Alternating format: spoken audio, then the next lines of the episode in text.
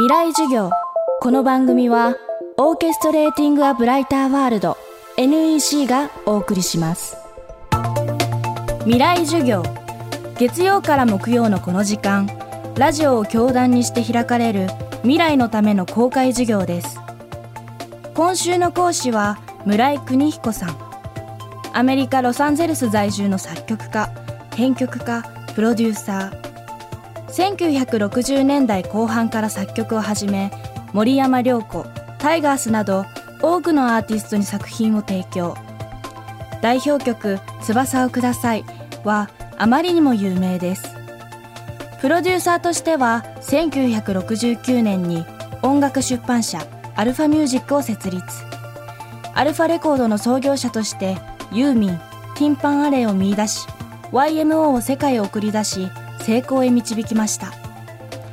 今週はまさに日本のポップス界のレジェンドともいえる村井さんに音楽のかつてと今仕事論若者へのメッセージなどを伺っています。未来授業2時間目今日は村井さんご自身が旧音楽産業の時代と今で音楽の作り方音楽の扱い方はどう変化したかその変化を村井さんはどう感じているのかを伺います。テーマは誰もが音楽を作れる時代音楽が飛躍的に変わったのはラジオとレコードが一番発達したのは1920年代だね。で1990年からこっち側になるとインターネットデジタルになってきますからその音楽の在り方とか聞かれ方とか作り方とかどんどん変わってっちゃうわけですね。で僕たちのやった中ではそのイエローマジックオーケストラが70年代後半80年代前に第にシンセサイザーを使ったりなんかしてますけど今あんな大きなシンセサイザーいらないですからね音楽作るのにあのコンピューター1個あれば全ての音がおそらく100万ぐらいの種類の音がインターネット上にあるわけです旧音楽産業っていうのはベースになっているものはレコードとか CD の売り上げですからそれがあのピークアウトするのは1990年代の半ばぐらいじゃないかと完全にその旧音楽産業はもう崩壊をしたというのが僕の認識です。それからもうデジタルの世界になって配信があったけど配信もダメ。で、最後ストリーミング。いろいろ多様化はしてるんですけども、基本的にね、ほとんどもうただで誰でもが音楽を作れる。という時代なんだけど、誰も聞かないんだね。そして音楽業界をめぐるもう一つの大きな変化が表現活動ができる場所の変化です。YouTube やニコニコ動画そして最近のライブコマースなど誰もが自分の音楽や作品を簡単に世界中に発信できる時代。才能の発掘の仕方も大きく変わりました。これについて村井さんはどんなことを思うのでしょうか？僕たちがやってた時はその個人的なつながりの中に才能のある人たちが出てきて例えば細野と会うとか向こう要するにそういう人を探してたら細野に会ったんじゃなくて偶然 その細野っていう人と会ってこの人すごいなと思って一緒に仕事を始めるとか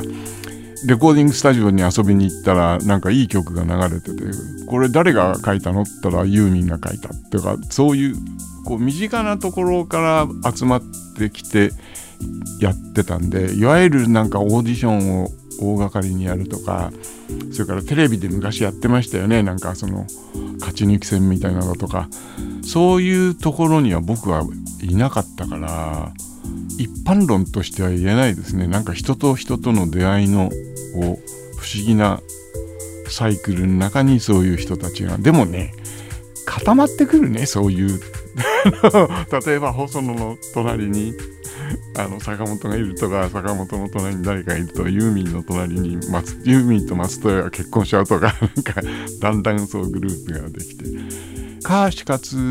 美がユーミンをこれはいいと思って自分のアルバムに曲を依頼したんですねで僕が聞いたのはその川橋克美の録音をしてるところへ行ってその曲を聴いて「これ誰書いたの?」って言ったら「荒井由実っていう高校生だよ」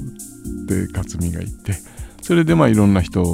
の紹介で、まあ、私有だとか克美の紹介であってでアルファミュージックの作家契約第一弾になったわけですね。僕の場合は全部人からですね。この間ロサンゼルスで細野晴臣を入ったんていうのかな応援してる若いグループがいてね。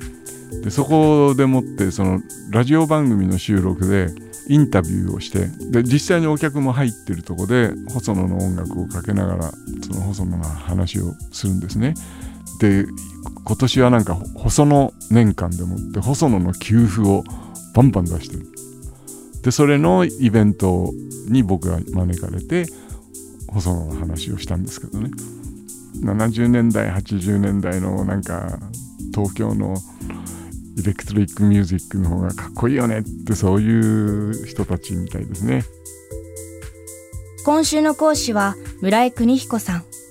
テーマは誰もが音楽を作れる時代でした。明日も村井さんの授業をお届けします。